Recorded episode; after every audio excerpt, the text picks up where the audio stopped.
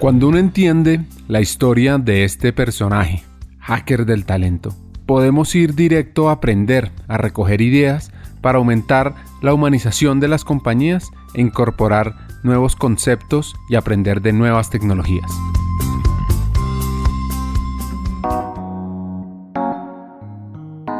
En palabras de Martín, estaba participando en escribir un capítulo de la historia reciente del emprendimiento en América Latina en Rappi.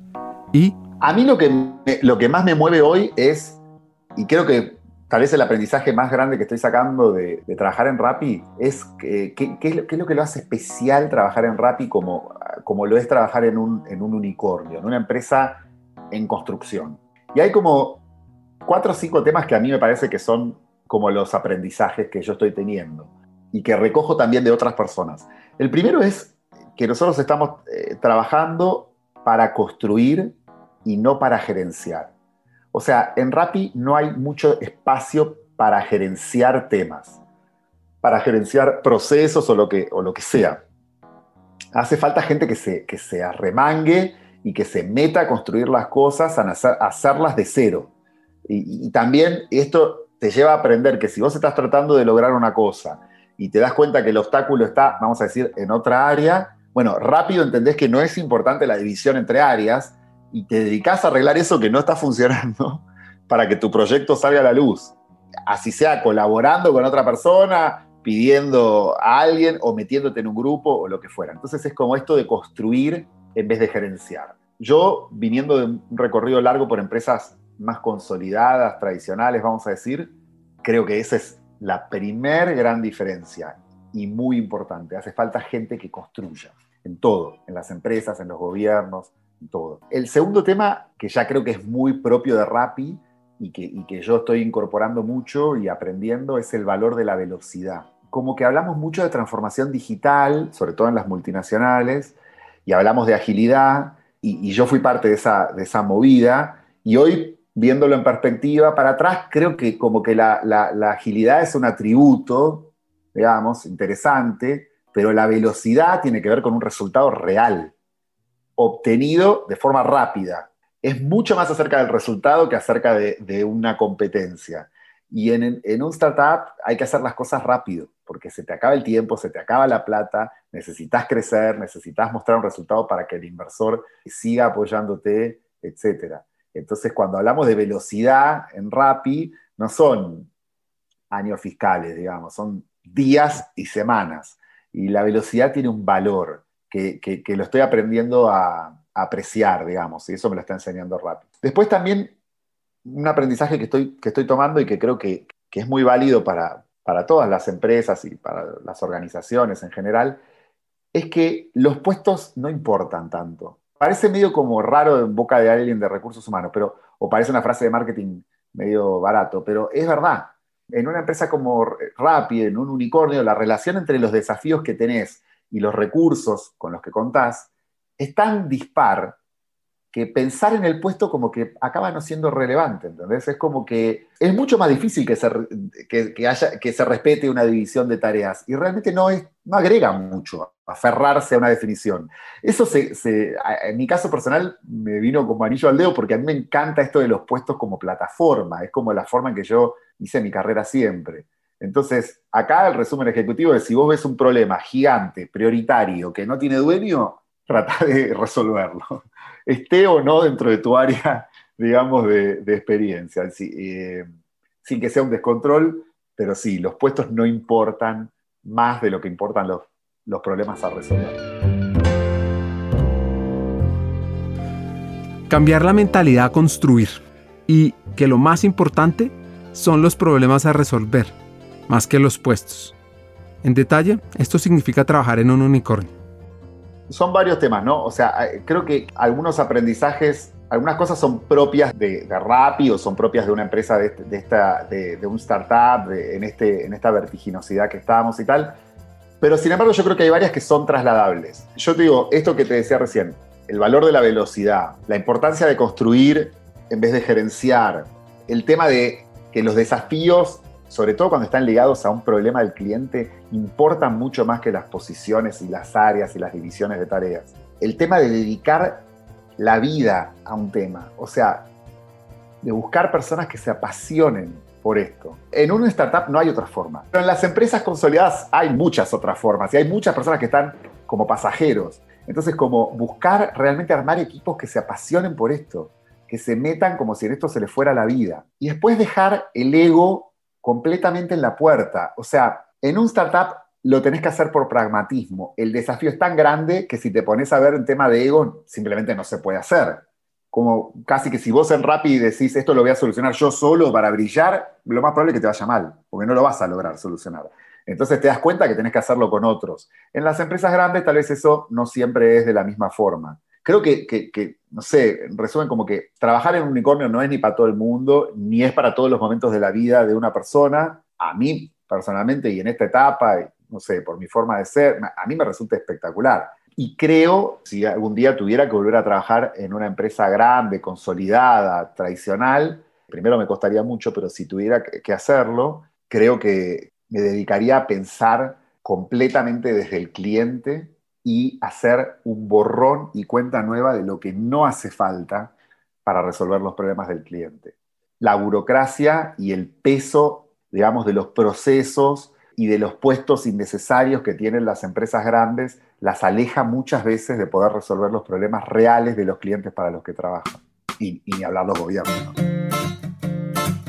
¿Cuáles son las estrategias de aprendizaje? Lanzándose a los problemas, aprendiendo de los demás, preguntando sin ningún problema, copiando y robando las ideas descaradamente y armando planes recontra pragmáticos y rápidos de ejecutar, porque como lo más probable es que te equivoques, es mejor equivocarte pronto y aprender de eso, sin vergüenza, y con bastante, bastante valentía, pero también con humildad, con la humildad de, decir, bueno, esta es la mejor idea que se nos ocurrió para resolver este problema. Vamos a, ponerlo en marcha y si nos va mal, no estoy en ningún problema en ir para atrás o en ajustar o en lo que fuera. Creo que, que de esa manera uno aprende. Y todos los que estamos trabajando en Rappi nos equivocamos bastante. Obviamente tratamos que sean más los aciertos que los errores, pero te equivocas invariablemente.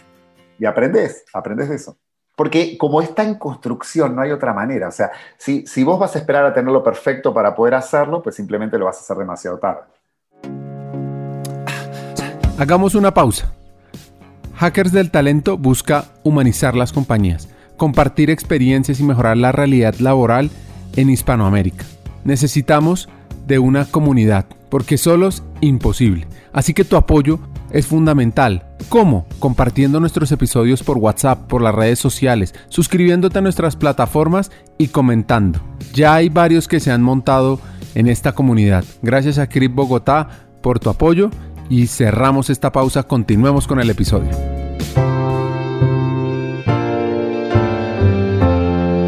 Una competencia clave para Martín. Una competencia que para mí es clave es como la capacidad de, vamos a decirlo así, de subir y bajar. La capacidad de subir y poder ver el, el, picture más amplio, pero después poder bajar a los detalles.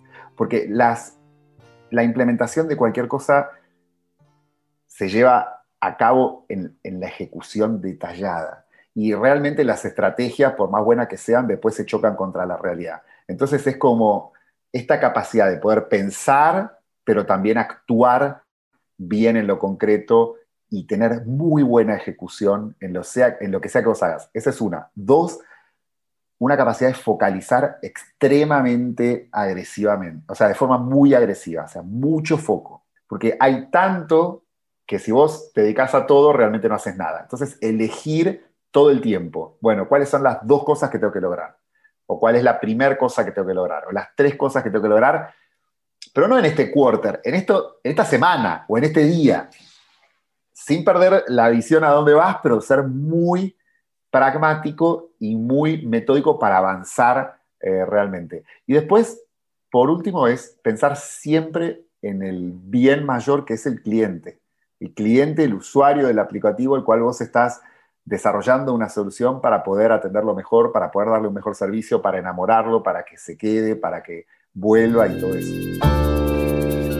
Foco diario, pensar en el bien mayor, el cliente, y la capacidad de subir, ver todo desde una perspectiva global y bajar a actuar. Cambiando un poco de tema y pensando en esa idea loca de hackers del talento, donde pensamos que ojalá los futuros CEOs vengan de talento humano. Eh, me parece que si alguien quiere pasar de talento humano a ser eh, CEO, lo puede hacer.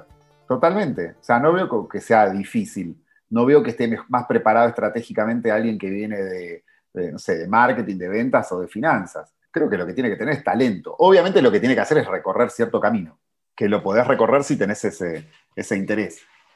A mí lo que me parece más crítico es que las personas de talento humano estemos realmente en las decisiones importantes del negocio. Y, hablar de, no digo de negocio como puesto a personas, para mí es exactamente lo mismo, pero ser parte de la mesa chica que decide los temas de verdad. Yo si no soy eso, no me interesa, no me interesa ningún rol. Y, a esta altura del partido, y bueno, gracias, digamos, a Dios en Rappi es así. Así que te pregunto, ¿estás en la mesa chica? ¿Estás en la mesa de las decisiones estratégicas del negocio? Porque profundicemos sobre esto y entendamos su importancia. O sea, por ejemplo, donde, cuando decidimos, bueno, vamos a, ir, vamos a dividirnos en tales regiones, vamos a enfocar en tal lado, vamos a enfocar en tal otro, vamos a poner más peso eh, en, esta geografía, en esta vertical, lo que fuera. O sea, si no estás en esas decisiones, si no sos parte de, de la tomada de esas decisiones y tal, muy difícil sentirte un socio estratégico del negocio. Para mí la palabra socio es eso si no es secretaria, o, secretario, no sé, y no tendría problema en serlo, pero no es lo que yo quiero, o sea, y creo que tampoco le conviene al negocio. Entonces, yo siempre, digamos, de, una forma, ¿cómo decirlo? Sin que suene ni que sea arrogante, yo trato desde, desde, la mayor humildad posible eh, explicar que el partnership que vamos a tener entre gestión humana o talento humano y el negocio es eso, es una sociedad. Y en la sociedad estamos en la, misma mesa sentados a tomar las decisiones con la misma eh, importancia. Y yo me voy a desvivir porque ellos sean exitosos y porque el negocio sea exitoso. Pero desvivirme por eso de ninguna forma es posible si yo soy el que implementa decisiones que se tomaron antes. Entonces, eh, eso no es una sociedad. Por eso yo establezco, trato de establecer muy buenas sociedades y hasta acá, digamos, es lo que más me funciona.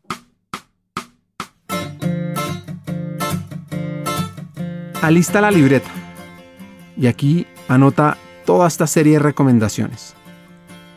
El consejo que me encuentro dando más repetidamente es muy simple, en realidad, hasta casi que, parece demasiado simple.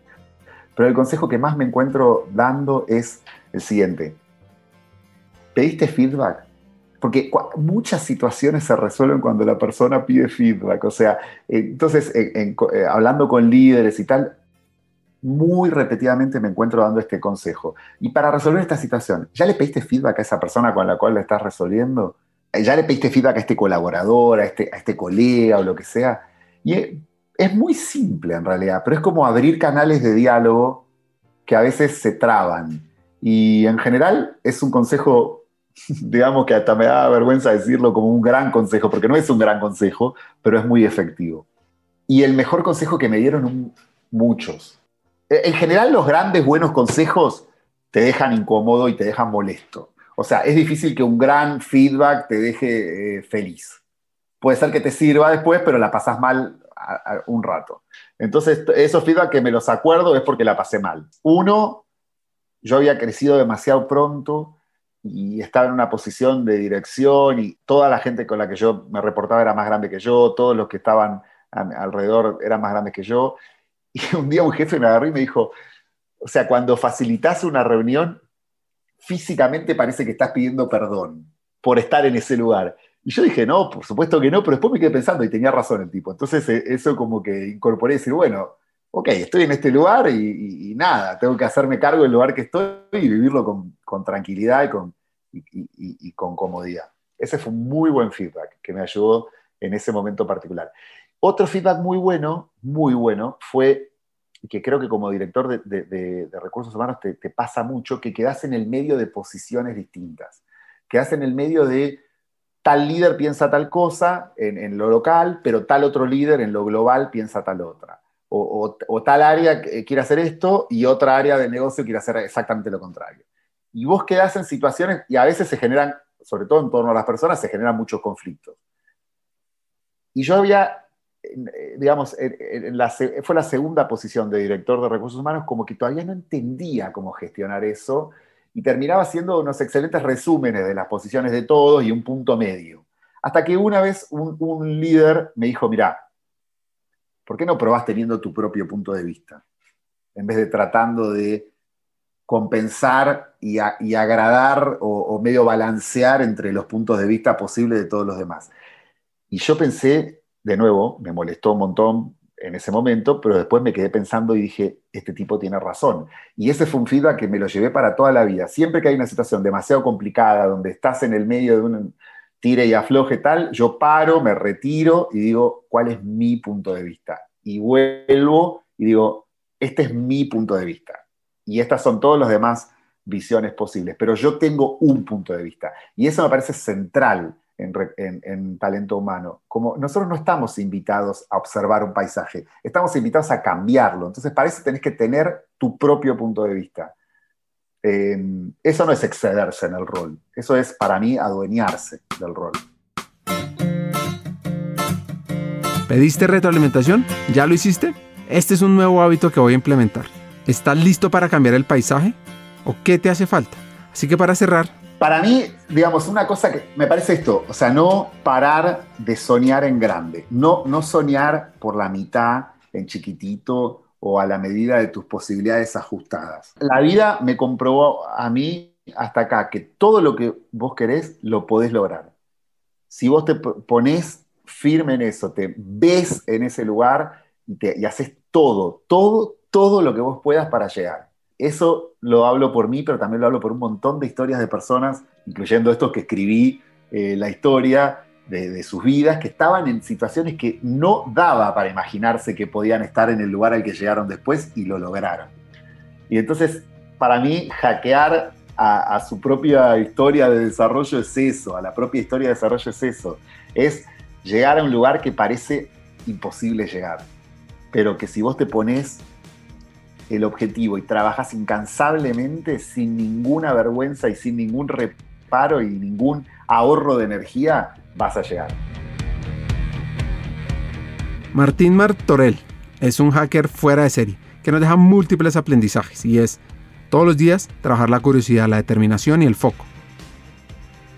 Hacer parte clave de las decisiones importantes del negocio, estar en la mesa chica y ahí sí que eres relevante y ahí sí que es clave tu rol para humanizar las empresas. Y tercero, trabajar en dos competencias, foco diario y capacidad de subir y bajar. Hasta un siguiente episodio.